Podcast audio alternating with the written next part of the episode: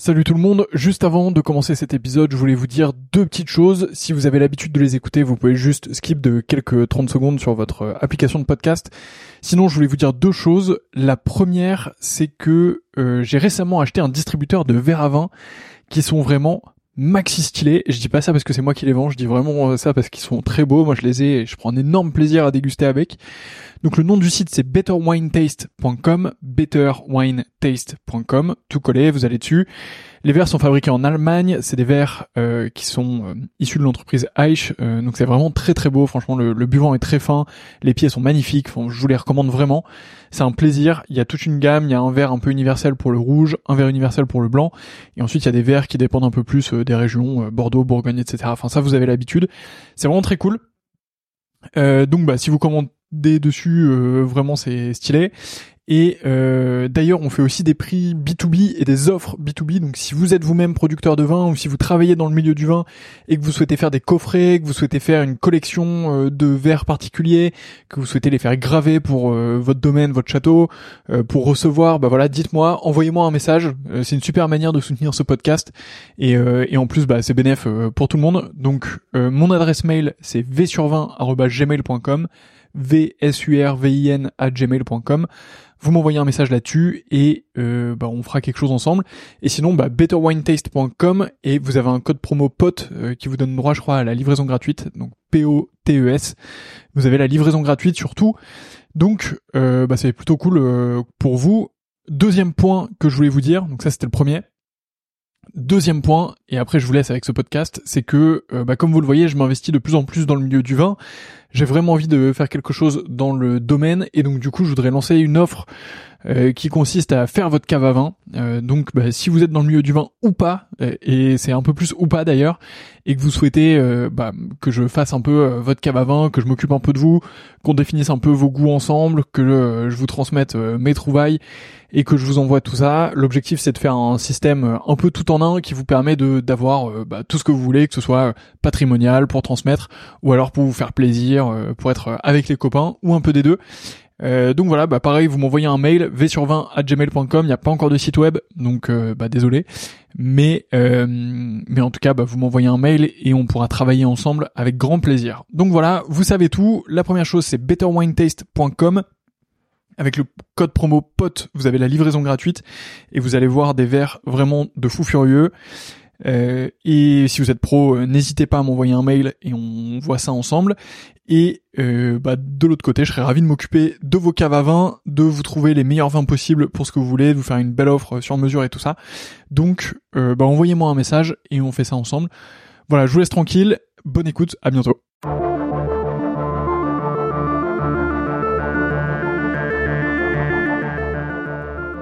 Bienvenue dans le 33e épisode du podcast Wine Maker Show dans lequel je reçois Edouard, cofondateur de la maison de champagne EPC.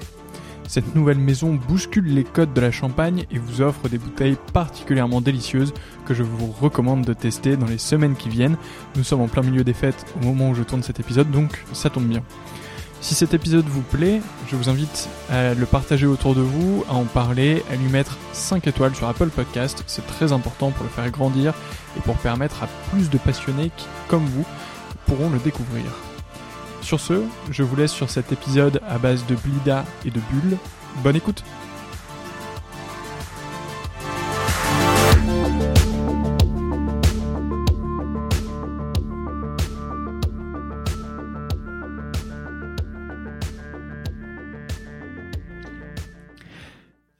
Bonjour Edouard. Bonjour.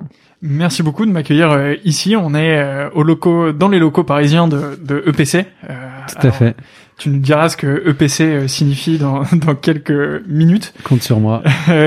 avant tout ça, est-ce que tu peux commencer par te présenter? Oui. Alors déjà, bah, très content de t'avoir parmi nous ce soir. C'est vraiment sympa. moi, donc, au-delà du fait de m'appeler Edouard, je vais avoir 30 ans dans les prochains mois qui arrivent et je suis un grand passionné de deux choses, des produits du terroir français d'une part et d'entrepreneuriat de l'autre. Donc j'ai euh, toujours voulu entreprendre. J'ai commencé à l'école, euh, dans ma formation à Trébac, euh, à monter ma première boîte, qui n'avait rien à voir, mais qui avait un petit lien avec le avec la nourriture quand même. Où on faisait des sushis en Corse, tu vois. Et derrière ça, bah, ça a été le développement vraiment d'une autre boîte qui était dans l'immobilier qu'on a qu'on a toujours avant d'atterrir dans ce grand bain du champagne, mais qui a un vrai lien pour moi puisque ma famille est champenoise et que même mon grand-père a participé à la, à la fondation d'une coopérative en 1967 sur le terroir champenois. Et de fil en aiguille, le fruit de rencontre, on va, on va rentrer dans le détail par la suite, bah on, on en est arrivé au Champagne EPC et, et à ces locaux qui abritent euh, une super équipe et que aujourd'hui cette équipe permet vraiment à, à, notre marque de se développer euh, à fond les ballons donc c'est très chouette. Ok, super. Bah, merci pour cette présentation. Alors, on, effectivement, on va rentrer euh, dans le détail de tout ça. Euh, la, la, première chose, c'est la, la, première question qui est un peu traditionnelle, mais c'est comment t'es venu justement cette passion pour le vin en général, pour les produits du terroir? Alors, euh, je pense que déjà on, a un peu ça en, soi à la base. Euh, de l'autre côté, euh, moi j'ai toujours bien aimé effectivement les bons produits, bien manger, bien boire. Je suis un grand passionné de cuisine à la base aussi. et en fin de compte, bah, le patrimoine familial, le fait qu'on ait un peu de vigne dans la famille et qu'on ait toujours bu du champagne ou autre, il y a, il y a eu une année en l'occurrence après, c'était en, en, 2010 où j'ai commencé un peu à m'intéresser au champagne en me disant mais c'est quoi vraiment le champagne? Ce que j'en buvais. Bah, 2010 du coup c'était il y a 10 ans donc j'avais 20 ans. J'avais 20 ans euh, et donc l'idée c'était de se dire bah voilà qu'est-ce qu'il y a derrière cette boisson, euh, qu'est-ce que c'est exactement? Bon au début ça a été très léger, hein, je, je m'intéressais très vaguement jusqu'au jour où on a décidé, et c'était finalement la genèse de PC, mais bien avant EPC, euh, à euh, bah, s'intéresser au fait de, de, vouloir vinifier euh, nos propres vins euh, avec mon père en l'occurrence, parce que bah euh, on avait envie de, de, de voir ce qu'on était capable de faire et euh, c'est en creusant un peu à ce moment-là que j'ai appris énormément de choses sur le champagne. Euh, tu vois, c'est à ce moment-là que j'ai compris qu'il y avait des négociants, qu'il y avait des coopératives, des manipulateurs, des coopératives qui manipulent, des coopératives qui ne manipulent pas, etc., etc. Et c'est à travers cela que j'ai eu ce déclic de vouloir créer une marque de champagne aussi parce que c'était une envie primaire enfin une envie très basique au démarrage. Mais c'est lorsque j'ai compris un peu comment était fait le champagne que vraiment l'envie a été confirmée. J'ai été assez surpris pour être totalement transparent avec toi lorsque j'ai appris que lorsqu'on achetait des grandes marques de champagne dans 99% des cas bah, on avait des vins euh, issus de nombreux mélanges donc ce soit des vins différents mais aussi des terroirs différents des années différentes et quand on m'a parlé de plusieurs centaines de vins mélangés dans une, dans, dans une bouteille de vin de grande marque qu'on achète dans tous les commerces les plus connus. J'ai trouvé ça dommage et je me suis dit, bah, c'est un peu dommage de vouloir donner toujours le même goût au vin chaque année, euh, tel un spiritueux, alors que le champagne pour moi devait être un vin. Et je me suis dit, peut-être qu'il y a une raison. J'ai commencé par goûter des vins d'autres terroirs que celui dans lequel ma famille est implantée. Et euh, on s'est rendu compte, bah, effectivement, qu'un, qu'un, en l'occurrence, un blanc de blanc de, la montagne de Reims n'a rien à voir avec un blanc de blanc de l'Aube, qui n'a rien à voir avec un, blanc de blanc de Cézanne ou de la Côte des Blancs. Et je me suis dit, mais en fait, on a un patrimoine hyper, hyper riche. Il y a des choses à faire, il y a des choses super à faire. Et c'est comme ça qu'on a commencé à, créer une première marque euh, qui ne faisait que du blanc de blanc millésimé avec très peu de moyens. Mais en fait, l'intérêt quand tu montes une boîte, enfin, tu montes une marque avec très peu de moyens, c'est que tu palpes tous les points de douleur de la chaîne de valeur qui lui est adossée, parce que tu fais la livraison, parce que tu t'occupes de l'habillage, parce que tu t'occupes, tu t'occupes de tout. Donc on faisait ça soirée week-end et ça fonctionnait plutôt bien et on s'est dit mais il y a peut-être quelque chose à faire. Et j'avais cette intuition et cette envie, mais mon père était salarié lui dans le privé, euh, c'est pas son activité principale, le champagne. Et toi t'avais un job aussi. et moi j'avais un job aussi effectivement, et mais j'avais cette envie et je me rappelle j'en parlais à ma femme, je disais écoute il y a peut-être quelque chose à faire et autre, mais je lui disais très lucidement le problème, c'est que je suis pas, j'ai pas les bons associés. Enfin, je veux dire, j'étais tout seul, forcément, mais il me faut des deux associés, un, deux associés pour monter le truc. Et la vie est, quand même très souvent très bien faite puisque elle est faite de très belles rencontres. Et j'ai eu la chance de rencontrer successivement Jérôme puis Camille. Donc Jérôme, ex-directeur d'une grande maison de champagne euh, commerciale. Et Camille, qui elle avait un parcours très éloigné du champagne, mais qui était chez Procter et Gamble en l'occurrence, et qui avait une formation vraiment très marketing, très marque. Et en fait, bah, le fruit de cette rencontre a donné EPC. Alors, euh, il y a eu beaucoup de choses qui se sont passées entre temps, mais c'est à travers ça qu'on a eu l'envie commune de réinventer cette chaîne de valeur parce que c'est pas juste une marque EPC, c'est un nouveau modèle d'élaboration, c'est une traçabilité totale. Et j'y reviendrai par la suite. Et aujourd'hui, bah, on se retrouve l'un face à l'autre à discuter de tout ça. Ok, super. Ben, merci beaucoup, c'est c'est très clair. Euh, J'aimerais quand même justement revenir sur cette période entre 2010 euh, mhm. où tu commences à t'intéresser mhm. euh, au champagne, à goûter un peu, euh, même au vin en général, et, mhm. et aujourd'hui, il y a, donc on enregistre en fin 2020 pour ceux qui nous écouteront dans, dans le futur. donc il y a eu 10 ans entre temps qu'est-ce qui s'est passé pour toi pendant ces dix ans? Est-ce que c'est lié au vin ou pas du tout? Euh, Alors, il s'est passé, bah, j'ai continué mes études, j'ai travaillé et je me suis intéressé. Euh, ça a été crescendo, si tu veux, l'intérêt que j'ai porté au champagne. Euh, c'est que bah, vraiment ma connaissance en 2010 était proche de, de zéro. J'en avais peu, peut-être un peu plus que la moyenne, mais c'était vraiment pas, euh, enfin pas grand-chose. J'ai pas la prétention d'en avoir beaucoup aujourd'hui, mais un petit peu plus quand même. Et euh, ça a commencé donc par cette phase d'apprentissage, et ensuite de cela, c'est à partir vraiment de 2000, en l'occurrence de 2000 16 qu'on travaille sur le projet de vinification avec mon père. On avait déjà eu, on avait commencé déjà à, mettre, euh, à, réfléchir au projet avant, mais c'est vraiment en 2016 qu'on accélère ce projet. Et, finalement, la première bouteille de champagne EPC commercialisée arrive en le 1er septembre 2019, donc il y a un peu plus d'un an. Et en fait, l'accélération s'est vraiment faite depuis euh, fin 2018, depuis novembre 2018, où avec Camille et Jérôme, on a commencé vraiment à lancer ce projet.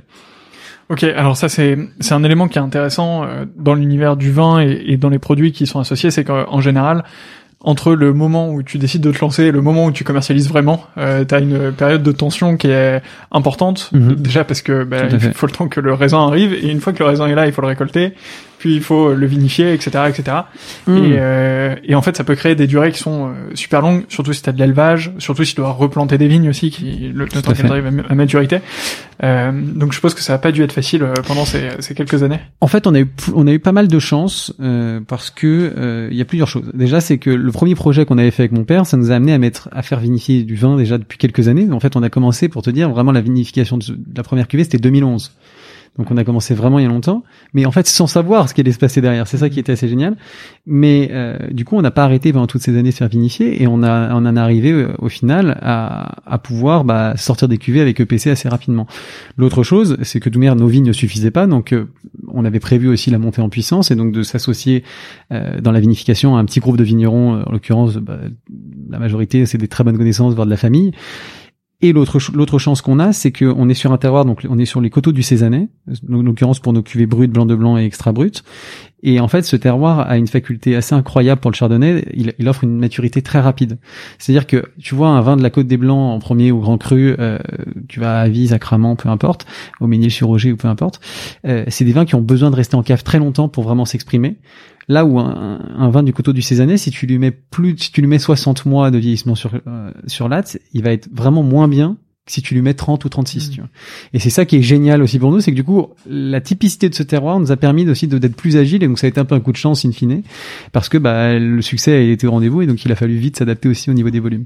Ok, euh, super pratique. Alors, euh, J'aimerais bien que tu nous détailles un, un élément, t'en as parlé un tout petit peu euh, avant, mhm. euh, sur le, la chaîne de valeur du champagne. Mhm. Euh, alors, la chaîne de valeur euh, traditionnelle, et ensuite, comment chez EPC, vous, vous, modifiez ça ou vous donnez un autre service. Mhm. donc, si tu peux expliquer un peu ce que c'est, négociant, manipulant, etc. et bien comment ça, ça, fonctionne pour le champagne. Bien sûr. Alors, en Champagne, bon déjà, on va, on va partir de la base. De la base, il y a trois cépages rois. Donc le Chardonnay, qui se, qui offre des vins très légers, très fins, et qui aujourd'hui effectivement le, le, cépage le plus en vogue en Champagne, qui offre donc l'appellation, si je puis dire, blanc de blanc, quand il y a que du chardonnay. Le pinot noir, donc un, raisin à peau noire pour le coup, euh, qui lui offre des vins un peu plus puissants, mais très intéressants aussi. Et le pinot meunier, également un raisin à peau noire, qui offre des raisins, euh, des, des, vins extrêmement intéressants aussi. De l'autre côté, euh, on a donc plusieurs statuts. C'est qu'on a donc les vignerons qui vont manipuler, donc le récoltant manipulant. On va avoir des coopératives qui vont aussi manipuler, mais après il y a des coopératives, on appelle comme ça entre nous, mais qui s'appellent de secteurs où ça reste vraiment sur un seul et même terroir, ou de la coopérative un peu plus grosse, qui vont aller chercher des raisins partout dans, partout en Champagne.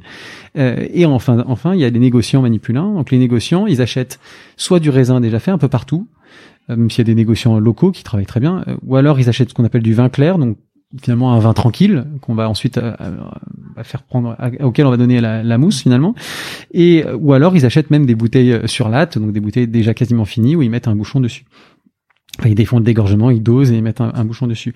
Nous, l'idée, c'était déjà sur, sur EPC, effectivement, donc on a une marque contemporaine qui offre une expérience de, de consommation conviviale, euh, moderne, avec un, une façon de parler du vin qui est vraiment plus simple, euh, mais aussi c'est évidemment aussi une, traçabilité parfaite. On fait donc que du blanc de blanc chez EPC. On ne travaille qu'un seul cépage, une seule année et un seul terroir à chaque fois dans chacune des cuvées. Donc on a vraiment le reflet d'un terroir, le reflet d'un moment précis, euh, vraiment à l'image d'un vin finalement. On fait pas mmh. non plus quelque chose de complètement dingue.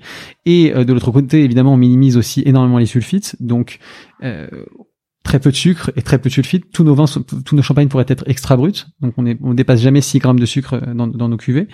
Et euh, le dernier aspect, c'est donc ce nouveau modèle avec les vignerons.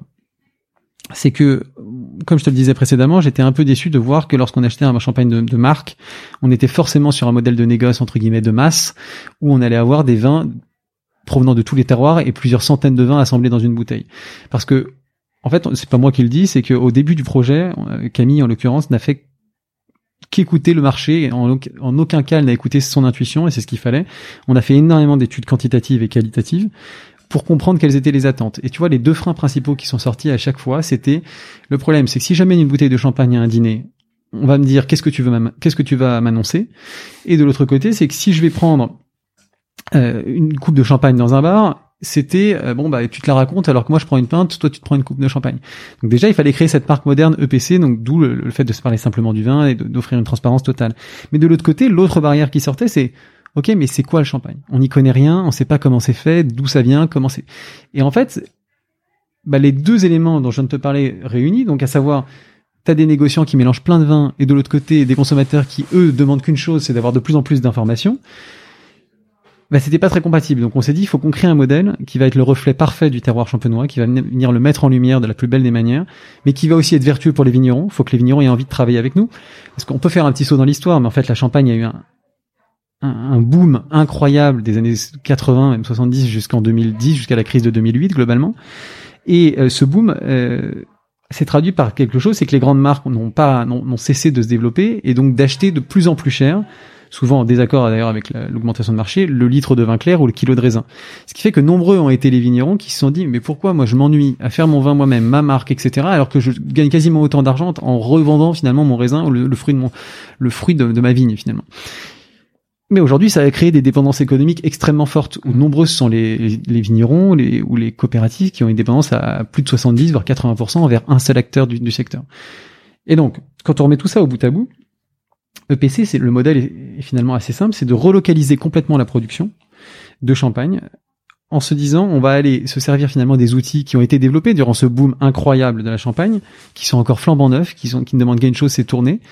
On va aller faire des vins chez les vignerons à partir de leurs outils, à partir de leurs raisins, de leur terroir, de leurs années de récolte, en coopération avec notre chef de cave. Donc on a eu la chance d'avoir très vite la confiance d'un grand chef de cave qui s'appelle Richard, qui est un peu plus âgé que moi, qui, et qui, mais qui a fait des millions et des millions de bouteilles et qui a cru tout de suite dans ce modèle de valorisation du terroir, de mise en avant du savoir-faire. Et donc notre modèle va mieux rémunérer le vigneron parce qu'il va aller au bout de l'expérience de, de, enfin d'élaboration. Et de l'autre côté, va servir le consommateur final parce que le consommateur va savoir précisément d'où vient sa bouteille et qu'est-ce qu'il y a dedans. Voilà quel était le modèle. Et aujourd'hui, ce modèle est en plein développement. Et pour nous, c'est vraiment la vision qu'on porte de ce que doit être entre guillemets le négoce de demain parce que non, si, si tu savais le nombre de vignerons qui nous contactent aujourd'hui pour travailler avec nous, parce que bah, ils ont tout à gagner, ils gagnent mieux leur vie, ils font un métier, ils vont jusqu'au bout de leur savoir, de leur métier, de leur de, ce qu'ils font le mieux finalement, le vin, et ça sert l'intérêt des consommateurs.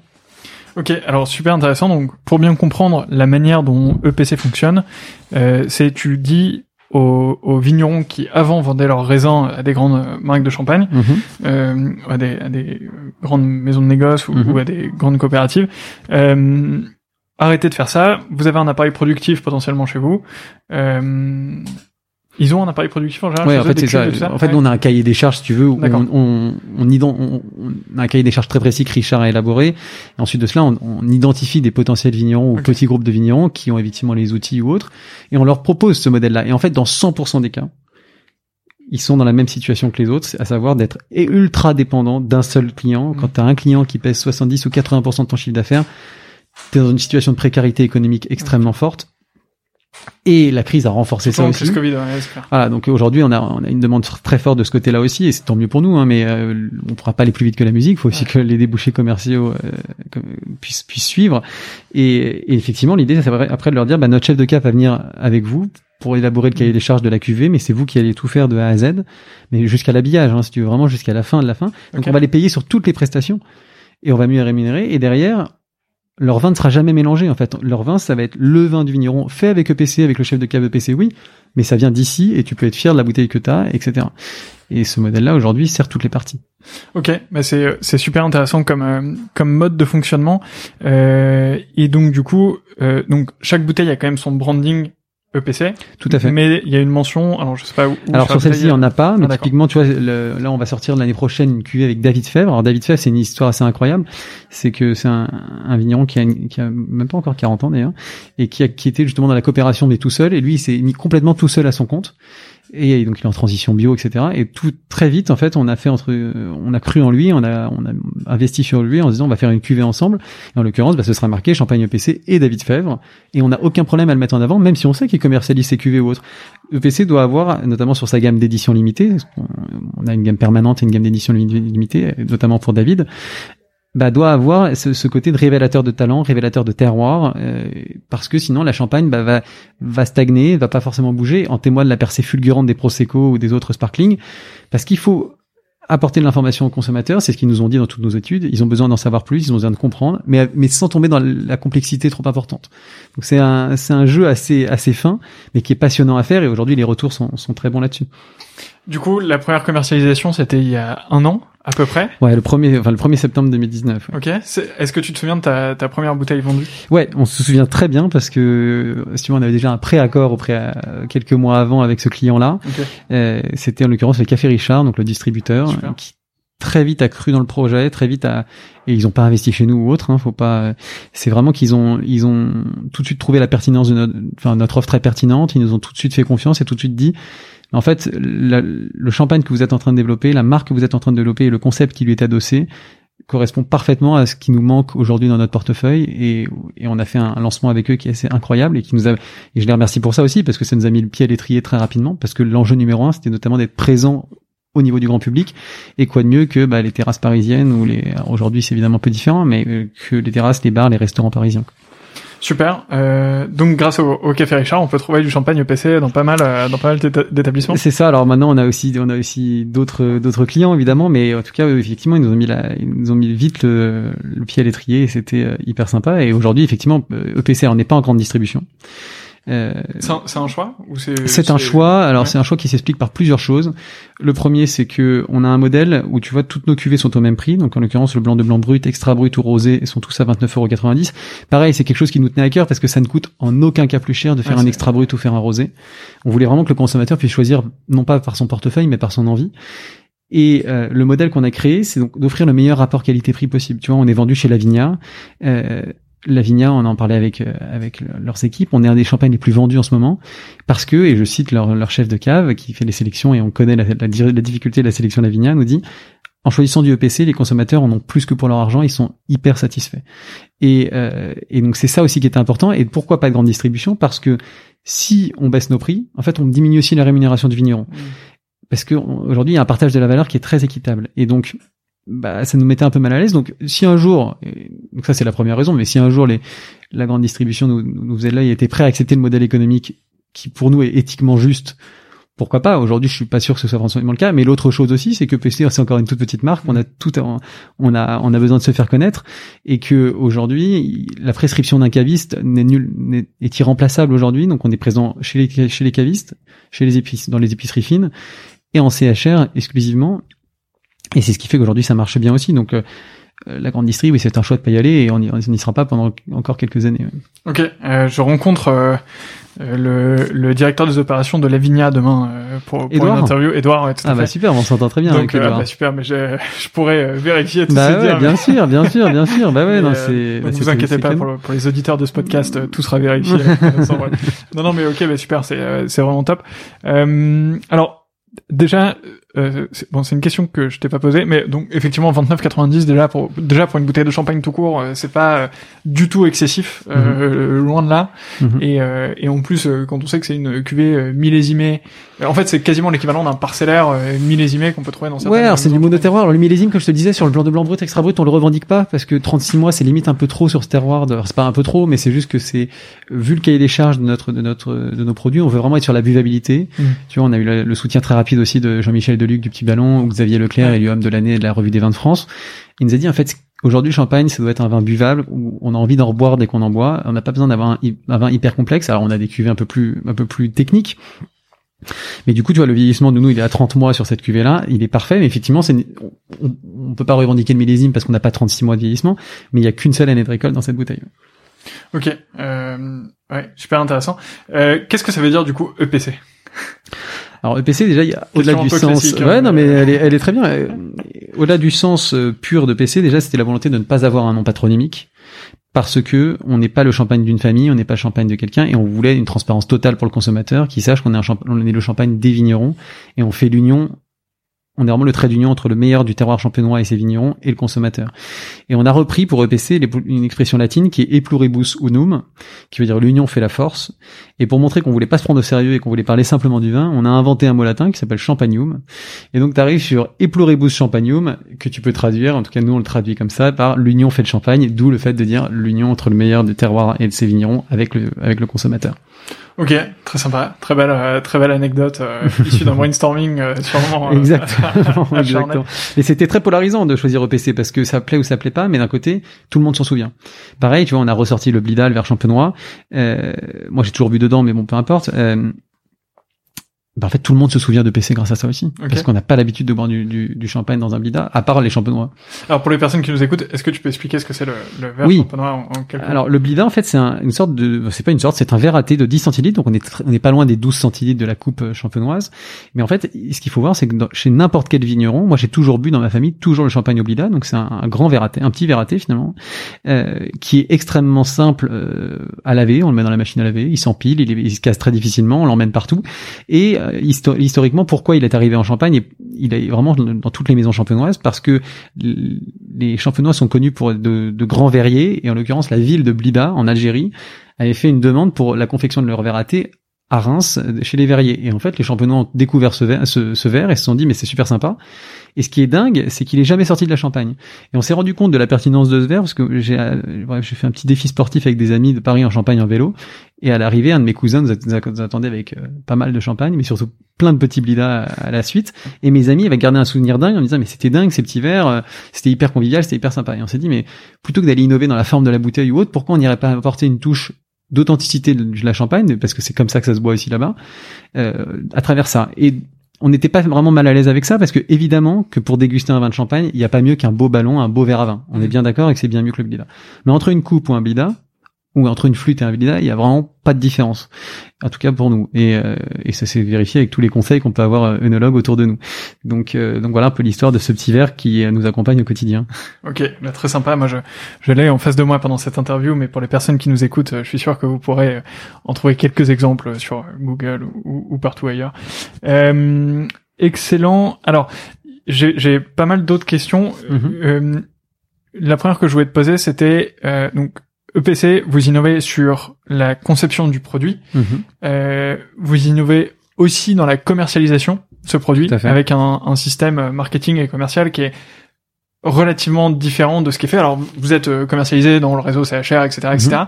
Mais vous avez aussi, il me semble, euh, un mode de commercialisation sur votre site internet euh, qui, est, qui, est, plutôt innovant. Tout à fait. Alors déjà, on a, on a, plusieurs vecteurs. Effectivement, on a les vecteurs un peu plus classiques, mais les vecteurs digitaux, on a effectivement un site internet qui marche très bien euh, et qui offre une dimension un peu de conseil un peu originale, une fois de plus, euh, pour bah, accompagner n'importe quelle personne qui souhaiterait euh, couvrir un événement, une soirée, un dîner, peu importe. Euh, avec, bah, faut aller sur le site epc-champagne.com pour comprendre. Mais en tout cas, si vous indiquez dans votre nombre d'invités l'événement pour lequel vous le faites ou autre, on va vous conseiller le bon nombre de bouteilles, potentiellement les bonnes cuvées aussi, et on va vous offrir quelques petits cadeaux à la fin. Donc ça vaut toujours le coup. Mais euh, on innove également. Alors sur une autre partie, c'est sur la partie commercialisation où aujourd'hui un des défis du vin et, du vin de champagne notamment, c'est que trouver l'acheteur d'un vin de champagne, c'est toujours très compliqué. Mais que ce soit, alors chez un restaurateur, c'est un peu plus simple, mais encore que c'est pas toujours la même personne.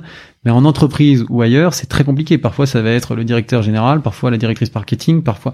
Et donc, on a créé un outil en interne qui s'appelle Dave, donc D-A-V-E, et qui vient automatiser toute cette phase de, de, prospection, si tu veux, et euh, en poussant la meilleure offre au meilleur moment à la bonne personne.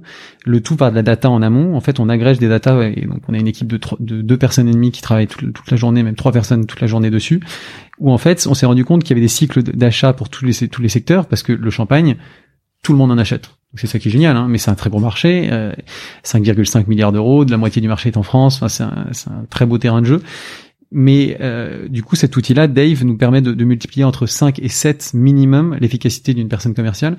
Et du coup, on a remplacé cette dimension prospection qui pas forcément agréable quand on se fait prospecter ou autre, avec le fait de digitaliser ça en poussant la bonne offre. Et si la personne est intéressée, on leur met, on, les met en relation avec nos experts qui eux vraiment euh, sont, sont des vrais connaisseurs du vin, des vrais accompagnateurs et qui vont pouvoir les guider sur la fin de leur commande et s'occuper de bah, d'eux pour qu'ils vivent la meilleure expérience possible. Donc ça, c'est vraiment la partie innovation digitale. Après, on a une autre partie digitale euh, un peu plus drôle, c'est qu'on a, on a de la réalité augmentée sur chacune de nos étiquettes, où donc l'étiquette prend vie et vient raconter l'histoire de la cuvée, mais on a également une pastille thermosensible sur la contre-étiquette qui vient indiquer quand le champagne est frais.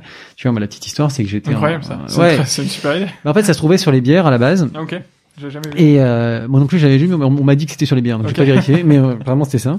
Et, euh, et en l'occurrence, j'ai eu, on a eu ce déclic là parce qu'on avait tous les trois, Camille, Jérôme ou moi, une, un souvenir d'une personne qui a amené une bouteille de champagne qui était trop chaude ou trop fraîche, mais trop fraîche c'est moins grave parce que ça se réchauffe un peu, c'est pas grave. Euh, mais trop chaude ou une bonne bouteille, ils ouvraient, le bouchon sortait parce que forcément le vin était trop chaud. Et je me suis dit, waouh, c'est quand même vraiment dommage. Et en l'occurrence, bah du coup, on, on a été euh, on a été obligé de donner cette petite pastille pour que les, consommateurs puissent vraiment vivre l'expérience à fond. Mais c'est également le développement d'une planchette EPC où le champagne revient à la carte des entrées maintenant au restaurant et non n'est plus en bas à droite. C'est également le développement bah, donc du blida, comme on l'avait dit, du porte blida, euh, pour créer une, vraiment une consommation moderne, un peu décomplexée et contemporaine. Ouais, c'est c'est c'est intéressant d'avoir cette vision justement euh, différente de la consommation de champagne qui est plus forcément réservée à un événement en particulier mais qui est en fait du vin euh, euh, bah, à part entière à part entière qu'on hmm. peut qu'on peut par ailleurs déguster. Moi il y a, y a une image qui m'a qui m'avait un peu impressionné en quelque sorte. Ma copine a fait ses études à Reims. Ouais.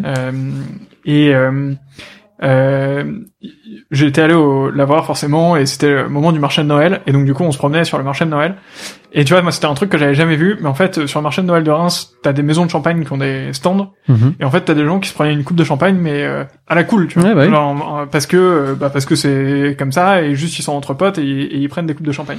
Et en fait moi j'avais jamais vu ça tu vois. Et je me disais mais c'est des c'est des fous de prendre du, champagne comme ça juste euh, moi je, quand je bois du champagne c'est parce que effectivement il, se passe quelque chose. Ouais. euh, alors de, depuis j'essaie d'en boire un peu plus souvent euh, même quand il se passe rien ça, ça fait toujours plaisir de toute façon On est bien d'accord. Mais euh, euh, mais c'est vrai que c'est c'est intéressant d'avoir d'avoir cette vision et, cette volonté peut-être de désintermédier enfin de désacraliser un peu ouais c'est ça mais elle est nécessaire cette vision parce que tu vois les le narratif du champagne a vachement changé je vais forcer le trait un peu volontairement mais la génération de mes parents, c'était j'amène une bouteille d'une marque très connue à un dîner, euh, lorsque je suis invité, euh, pour deux choses, entre guillemets, euh, montrer que j'ai un peu d'argent, et deux, que j'ai fait un beau cadeau. Notre génération, en tout cas, je, pense que c'est pas toi qui diras le contraire, c'est beaucoup plus j'amène une bouteille qui me tient à cœur, qui me plaît, peu importe le prix, en fait, peu importe la marque, et entre guillemets, je vais te pitcher un peu cette bouteille. Voilà, bah c'est voilà pourquoi je t'amène cette bouteille. J'ai rencontré le vigneron, j'étais sur un salon, j'étais peu importe.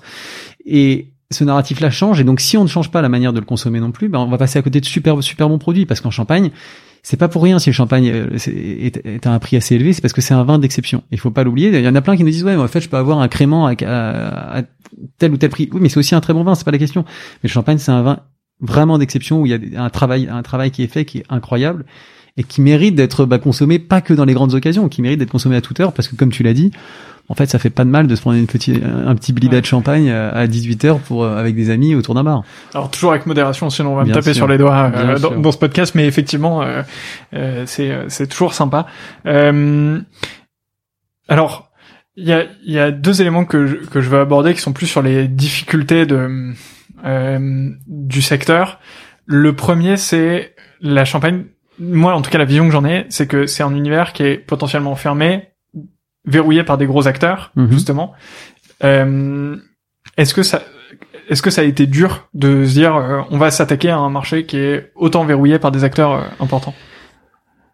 Alors je sais pas si vous parlez au passé, je pense qu'on en a encore un peu pour le futur, ce sera encore dur, mais euh, non, évidemment c'est c'est c'est dur d'avoir des, des, très très gros leaders comme ça, mais d'un côté c'est bien aussi parce que sans ces leaders-là, la Champagne serait pas là où elle est aujourd'hui. euh, je pense honnêtement qu'on est en train de créer un modèle qui euh, enfin pour nous en tout cas dans la vision qui doit doit être le modèle de demain qui va devenir donc euh, complémentaire à ce qu'ils ont aussi. Et le modèle qu'on est en train de développer euh, je pense honnêtement qu'un jour ou l'autre ils devront y passer aussi parce que cette traçabilité là il va falloir l'offrir. Cette transparence là il va falloir l'avoir.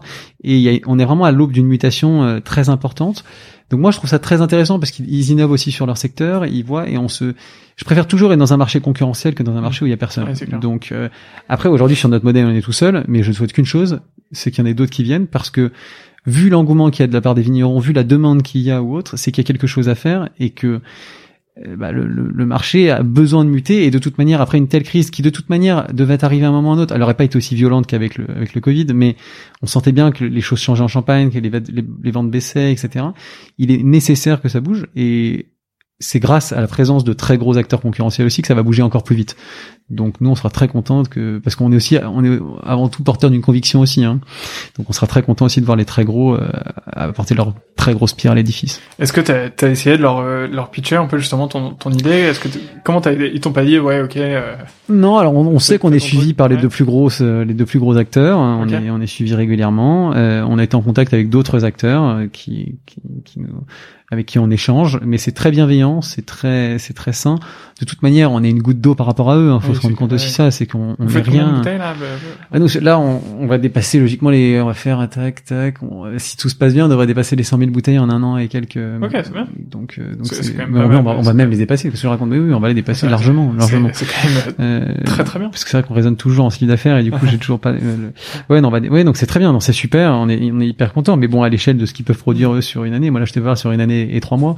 Donc, euh, à leur échelle, c'est c'est pas grand chose évidemment, mais euh, je pense que cette croissance-là, ce succès-là, il faut l'entendre, il faut comprendre les attentes du marché aussi. Excellent. Euh, bah écoute, je souhaite, euh, je souhaite que ce soit potentiellement dupliqué, mais peut-être pas trop vite euh, pour pour te laisser le temps de prendre un peu d'avance. Ouais, ouais, ouais, c'est sûr. mais bon, d'un côté, encore une fois, on est porteur d'une conviction. On est avant tout amoureux du terroir euh, champenois et de et on a envie que la marque Champagne en fait reste encore des des, des siècles parce qu'elle est déjà là depuis quelques temps. Est-ce que tu penses que le modèle de de PC serait potentiellement réplicable également dans d'autres régions viticoles ah, c'est une très bonne question. Écoute, oui, oui, j'en suis convaincu. Euh, L'opacité qu'on pourrait, qu'on peut, qu'on peut voir sur le marché champagne, elle existe dans quasiment toutes les autres appellations françaises euh, viticoles. Euh, donc je pense que si la France veut garder ce, ce, cette image de fleuron, enfin vraiment cette image de leader au niveau du vin, euh, et conserver bah, la, la, valorisation de ses produits aussi, parce que c'est ça aussi qui va en, en, dépendre, il va falloir au bout d'un moment offrir, euh, enfin montrer pas de blanche à 100%, non pas que ce soit forcément le cas pour tout le monde. Hein, je, suis, je, je pointe personne du doigt, mais forcément il y a encore des, des petites zones d'ombre, et donc ouais, et nous on adorerait évidemment que PC demain soit la marque label entre guillemets du terroir français, mais aujourd'hui on a déjà un peu de travail sur le marché champenois avant de, de penser à ça.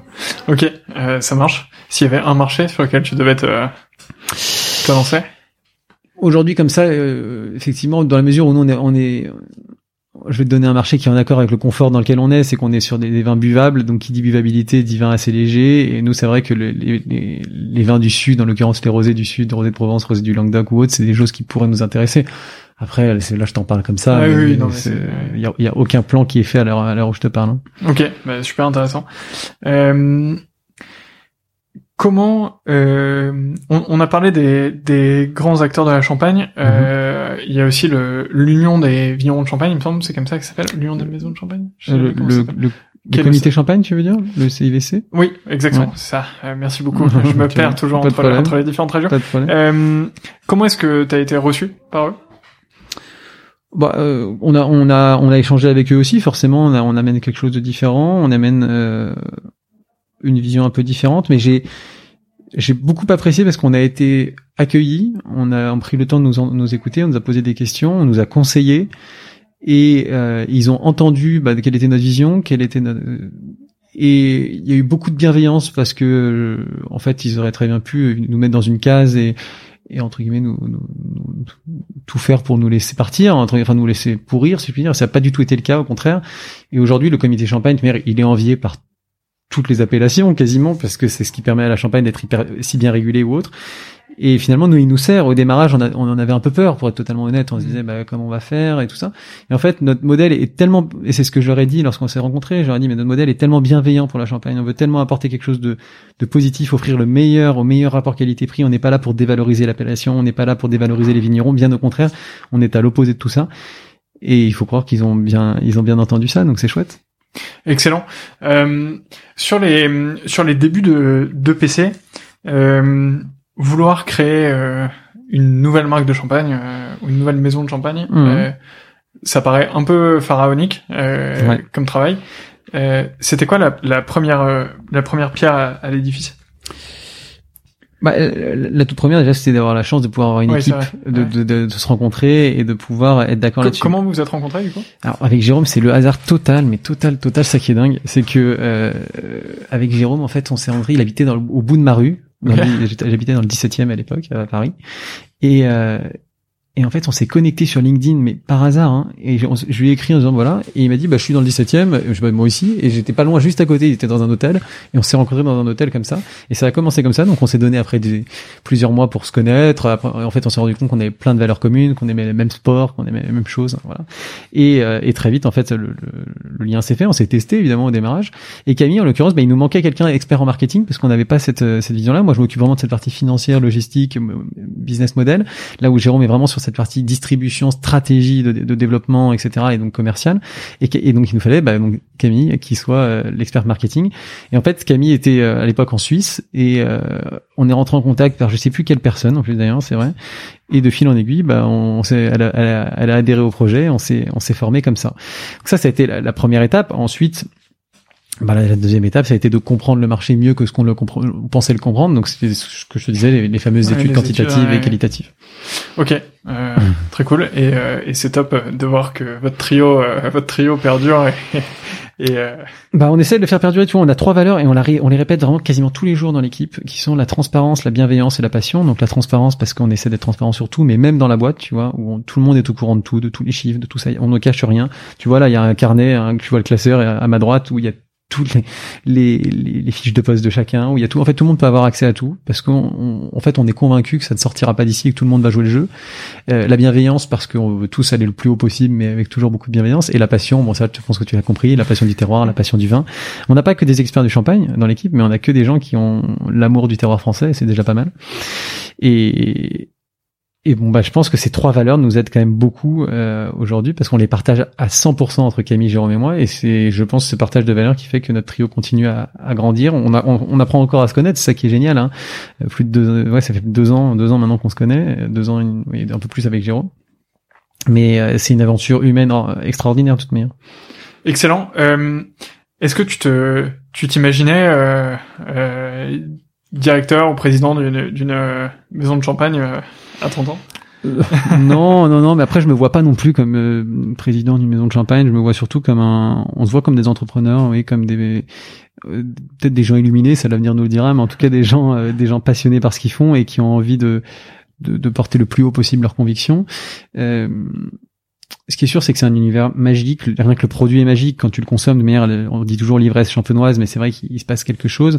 Euh, les, et en fait, ce que j'adore, tu vois, j'étais, j'ai monté une autre boîte avant qui n'était pas comme ça, mais c'est que c'est un job qui est tellement humain, où en fait le savoir-faire est tellement important, la relation humaine est, fondamentale, et c'est un job aussi où tu te remets tous les jours à nu. Et c'est ce- ça qui est génial, c'est que tu vois, là, euh, on va, on va peut-être s'ouvrir tout à l'heure une bouteille ou peu importe. Tu vas goûter le champagne. Admettons, il va beaucoup te plaire. Tu vas en racheter dans six mois. Si on n'a pas été bon nous sur notre production, si on a fait la moindre erreur ou autre et qu'il n'est pas à la hauteur de ton dernier, de ton dernier goût, de, ton, de tes attentes, bah, finalement on va te perdre. Et c'est en fait c'est un engagement de tous les instants de faire du vin, c'est un engagement de, de- du champagne aussi. Euh, et ça, c'est génial, en fait, parce que t'es jamais dans le confort. T'es tout le temps en train de te dire, faut que je m'améliore, faut que je, je- on maintienne ce, niveau, ce niveau de qualité, faut qu'on se pose des questions, qu'on a. Et en fait, ça, il y a pas d'âge pour prendre ce plaisir-là, quoi. Ouais, c'est c'est très très dur de de faire du vin. Je sais plus avec qui je je parlais de ça, euh, mais en fait c'est un c'est un produit qui est particulier parce que t'as l'opportunité une fois par an de montrer tout ce que t'es capable de faire. Et en fait, t'as une fenêtre euh, de euh, quelques mois ou enfin même pas de quel- quelques semaines entre le moment où tu vas vendanger et le moment où tu vas vinifier. Hmm. Et ensuite, ça part en élevage et, et tu peux plus rien faire en fait. Et une fois que c'est dans la bouteille, euh, c'est Bah, c'est ça. Et puis en fait, alors le champagne, il y a encore une autre chose particulière, mais comme les autres vins, mais c'est que c'est un vin qui ne cesse d'évoluer aussi. Mhm. Donc, tu vois, le, si là on ouvre une bouteille, la même cuvée, tu l'ouvres dans un an, il- le vin aura évolué. Donc, et la personne, si elle n'est pas un peu éduquée à ça, sera surprise aussi. Donc, il faut aussi apporter cette dimension éducative. Et de l'autre côté, euh, et ça, c'est le truc, la chose la plus dure, c'est que l'instant de consommation influe tellement, je trouve, sur ton, sur ton, sur ton sentiment et sur tes goûts. C'est qu'un même champagne, la même cuvée à une, une journée d'intervalle, si, si t'as mangé, t'as pas mangé, si t'es dans un bon mood ou pas, en fait, c'est pas le même goût, c'est pas le même vin et c'est ça qui est dingue. Et, et c'est ce qui du coup rend la chose encore plus dure parce que parce que même si tu fais le meilleur vin du monde, si la personne n'est pas dans son bon jour à ce moment-là, bah tu vas potentiellement la décevoir. Et c'est tout ce pourquoi tu, tu ne veux, enfin, c'est tout ce pourquoi tu travailles, c'est ne pas la décevoir. Ouais, c'est clair, c'est clair, ultra ultra difficile, et c'est aussi un, un monde euh, qui essaye justement d'innover pour trouver les meilleures solutions pour, euh, bah, parce qu'ils ils ont qu'une seule chance. J'en parlais avec Laurent David, c'est j'ai trouvé mhm. Laurent David de, de Château Edmus euh, à Saint-Émilion, qui est d'ailleurs aussi président de la Wine Tech. Je sais pas si tu connais. Ah, ça me dit quelque chose, si, si, euh, effectivement. Mais alors, j'ai pas, j'ai pas encore discuté avec cette, euh, avec cette association, mais euh, on en a parlé. C'est quelqu'un d'ailleurs dans le dans le Languedoc qui m'en a parlé récemment, et il faut que je, faudrait que je m'en approche. Ça a l'air hyper intéressant ce qu'ils font. Carrément, bah, il faut que, il faut que je te mette en contact. C'est, c'est assez cool. Ils sont une, une asso qui représente justement les, les acteurs innovants dans, dans le monde du vin. Bon, ça s'appelle la, la wine tech, mais je, enfin, je pense que vous rentrez à 100% dedans au vu des critères. Enfin, à mon avis, ça va. Et et donc oui, enfin l'idée c'est de porter les intérêts de la filière, mais aussi euh, essayer d'avoir plus de financement euh, vers la wine tech parce que c'est quand même un secteur dans lequel les investissements sont un peu difficiles euh, mhm. Euh parfois. Et, et c'est assez intéressant. Il a aussi créé un truc qui s'appelle Wine Angels, euh, qui, est, qui est assez cool, qui est en fait si tu veux lui il a acheté un, enfin c'est un, modèle de business angels mais pour des domaines dans le vin. Okay enfin pour des domaines viticoles. Enfin bon bref. Euh, si, si vous voulez en savoir plus sur cette interview, allez l'écouter. euh, c'est dans les épisodes précédents, ça va être il y a 4-5 épisodes. Euh, mais euh, mais super intéressant.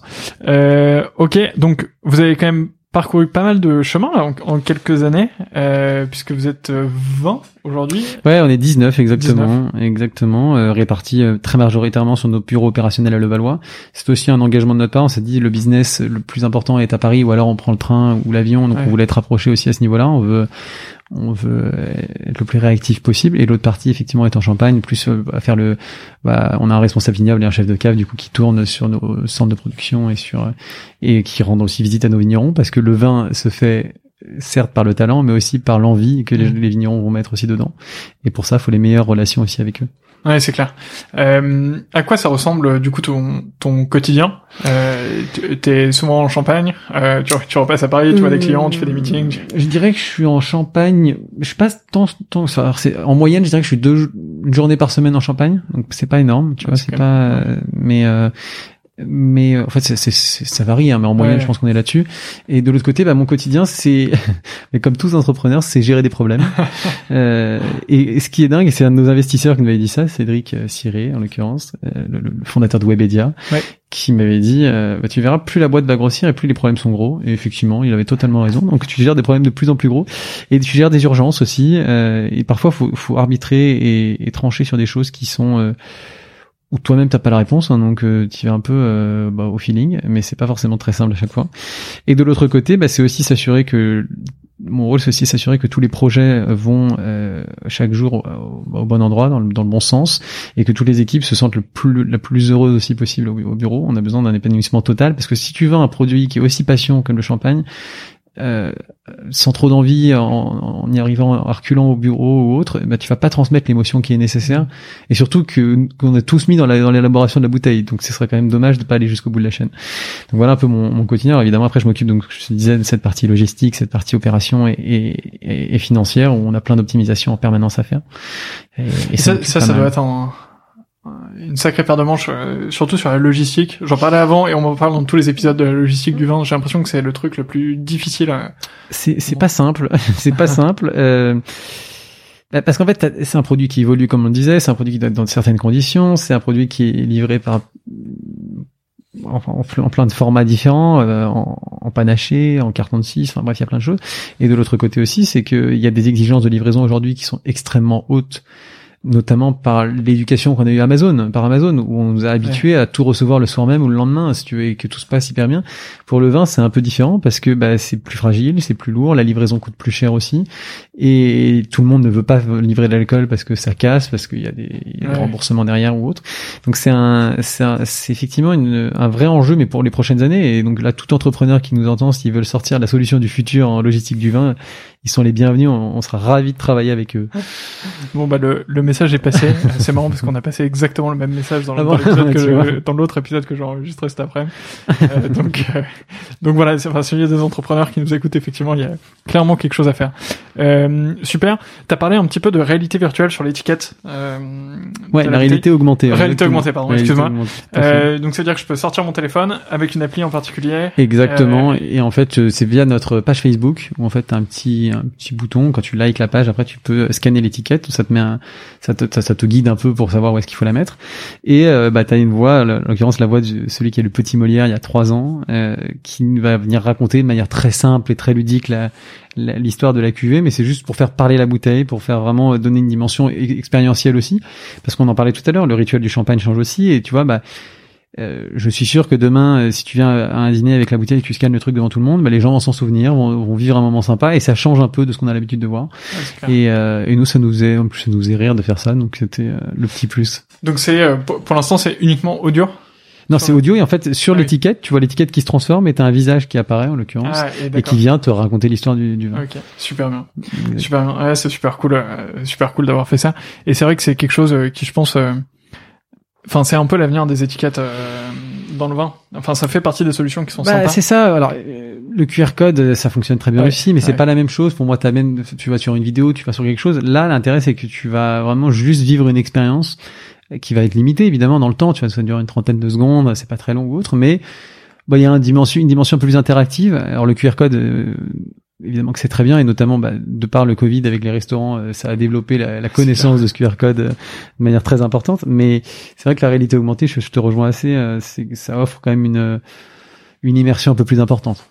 Ouais, c'est clair, c'est clair. Et euh, surtout dans, dans, dans un contexte où t'es es obligé d'afficher des, des éléments Lego sur tes étiquettes, donc tu perds forcément de la place bah, mécaniquement. C'est alors c'est normal d'afficher ces Mhm. éléments Lego, il y a aucun Bien sûr, problème, ouais. mais mais du coup tu perds de la place, donc euh, en fait t'es obligé de d'essayer de trouver d'autres manières d'apporter du contenu. Ah, c'est ça. Et ça en fait partie. C'est c'est assez marrant de faire ça. Et même euh, euh, dans des opérations commerciales, si c'est écrit, euh, euh, allez sur la page Facebook et, et Ah, la bouteille, on vous raconte l'histoire, c'est quand même.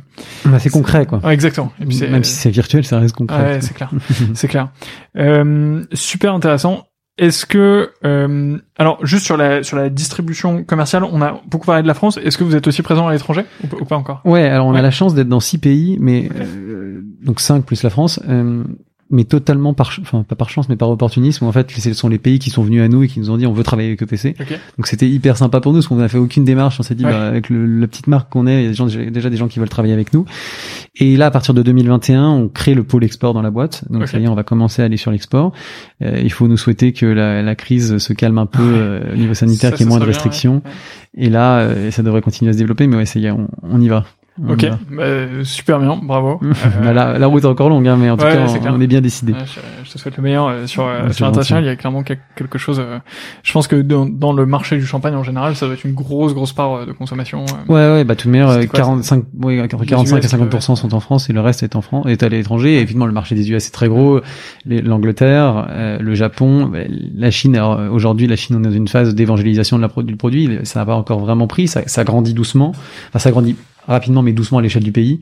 Mais c'est aussi un gros marché en, bah, un gros marché potentiel. ouais. Et c'est là où tu bénéficies aussi du travail des, des plus grandes euh, maisons de champagne. euh, Exactement, j'ai failli le dire, effectivement. Tout à fait, mais effectivement, ce travail d'évangélisation, c'est eux qui le font, c'est pas nous. Ouais, clairement. Et tu vois, j'ai aucun problème à le dire dans ce podcast. On n'ira pas de toute manière tant qu'on sentira pas que l'eau bout. Quoi. Pour l'instant, Oui, l'eau frémit et on va la laisser frémir, on va laisser euh, la chauffer. Quoi. Oui, et puis tu peux pas, tu peux pas te permettre de- d'engager. Exactement, on n'a de- pas les mêmes moyens, Ouais, hein, c'est donc clair. euh, c'est c'est c'est sûr. C'est clair. Euh, ça a été quoi la, la plus grosse difficulté que vous avez rencontrée là ces, ces deux dernières, deux trois dernières années euh... Bah. truc que vous êtes dit, euh, on va jamais y arriver. quoi. Bah Alors, on a eu la chance, on a eu de la chance. Je pense qu'on a, on s'est jamais dit on va jamais y arriver. On, on a eu, euh, en fait, on a appris beaucoup de choses. Je pense que je le verrais plutôt comme ça. C'est que tu vois toute cette partie production, on a, on a dû apprendre plein de choses. Le fait aussi qu'on travaille sur plusieurs sites de production avec, parce qu'on travaille chez les vignerons, ça a été un enjeu logistique encore, encore euh, assez important. Et, et donc, euh, on, on a forcément fait des erreurs, on a forcément appris des choses. Euh, finalement, le, le défi le plus important pour une boîte comme la nôtre, c'est finalement de constituer la meilleure équipe possible. Et on se rend pas compte, mais cette dimension RH est fondamentale et on a fait des erreurs. Euh, je pense qu'on n'a pas forcément choisi euh, parfois les, les profils qu'il fallait. Il faut des profils particuliers pour rejoindre à la fois une, une, une, marque de champagne, une maison de champagne qui se lance, mais surtout qui se lance. C'est qu'il faut être capable d'avoir cet esprit entrepreneur, entrepreneurial, euh, vraiment de gagnant, qui veut débroussailler le, le sujet, parce qu'au début, meilleur, on était dans un buisson, il fallait débroussailler pour pouvoir avoir un peu un peu de lumière, quoi, parce que on, on avançait euh, à tâtons et, et donc ça, ça a été ça a été difficile parce que ça prend beaucoup de temps de recruter. Euh, beaucoup d'énergie, donc ça coûte une fine de l'argent hein, forcément. Et et après c'est tellement c'est tellement c'est tellement d'énergie que quand ça se passe mal, bah forcément mentalement c'est un peu dur aussi. On a eu la chance, hein, c'est pas très mal passé. Hein, ce que je dis, on mais le principal surtout qu'aujourd'hui on a une équipe vraiment on est mais hyper hyper content et on est convaincu d'avoir la meilleure équipe possible. Et que ça c'est une chance immense parce que dans, dans, mes anciennes vies euh, on n'a pas forcément vécu ça. Et là là on le vit en ce moment et on le ressent par les chiffres parce qu'on a on est reparti d'une feuille blanche après le premier Covid. Hein, tu vois, on était euh, hyper fort sur l'événementiel et le CHR, tout s'est arrêté. On a redéveloppé l'outil dont je t'ai parlé, on a développé l'outil dont je t'ai parlé, le fameux Dave. Et là, on va faire, on va faire une croissance dingue par rapport, à, alors qu'on est, on, a récupéré 0 euros de notre chiffre d'affaires l'année dernière, si tu veux.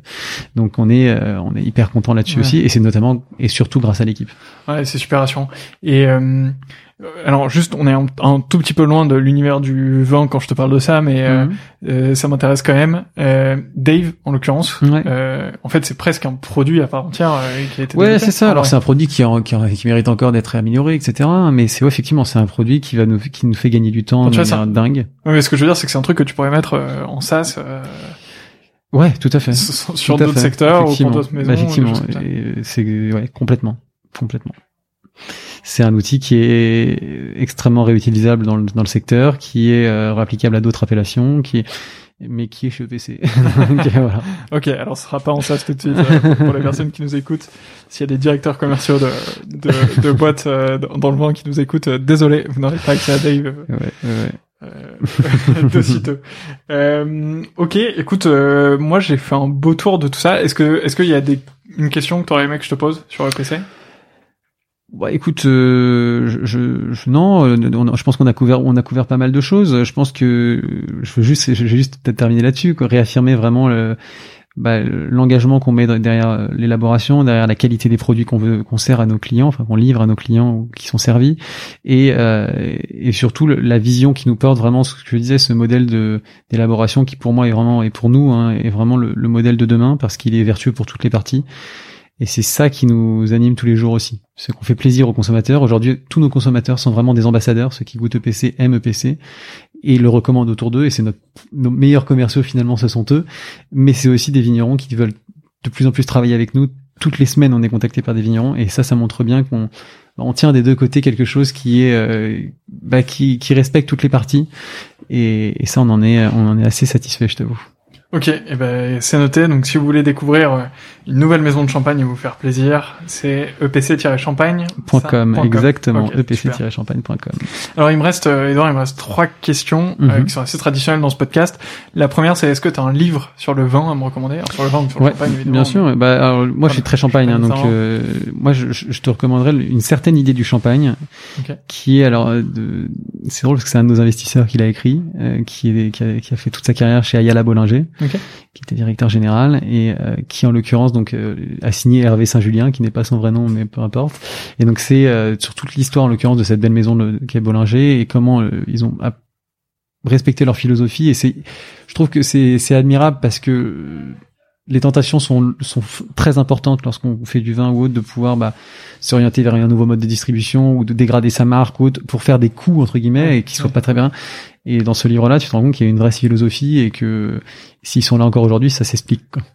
Ok, eh ben, c'est noté, la référence est notée. Euh, pour celles et ceux qui nous écoutent, euh, le lien sera forcément dans la description du podcast et mhm. sur le site.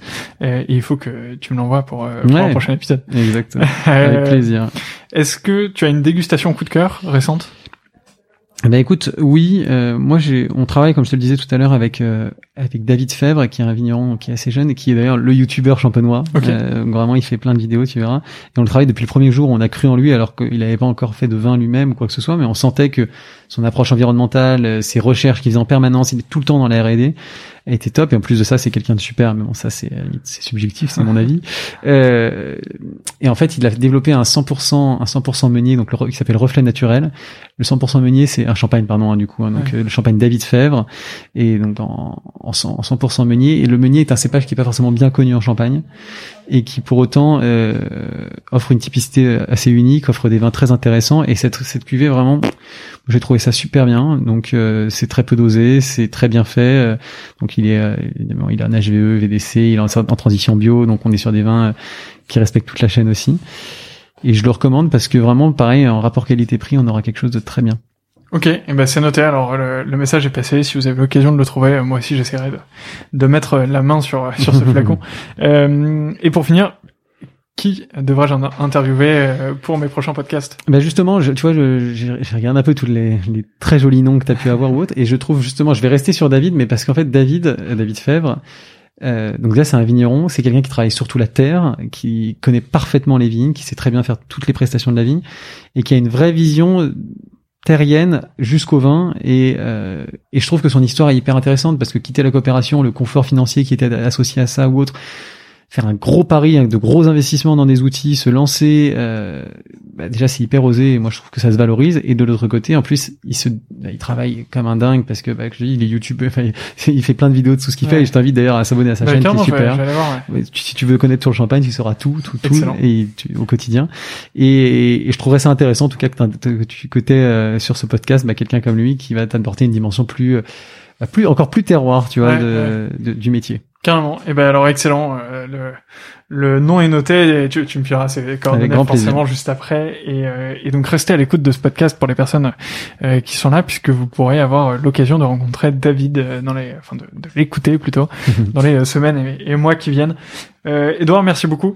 Merci à toi. C'était, c'est passé très vite. C'est une heure qui est passée très très vite. J'ai appris. C'était un grand, du grand plaisir. Donc merci à toi d'être venu. Merci à, à toi pour l'intérêt que tu portes au projet, au Champagne OPC. Et je suis ravi, euh, je suis ravi de vous avoir découvert euh, et de, bah, de voir ce que vous faites. C'est très très cool. Bah, plaisir partagé. Bonne continuation aussi à toi avec ce super podcast. Merci beaucoup, Edouard. À bientôt. Salut. Salut.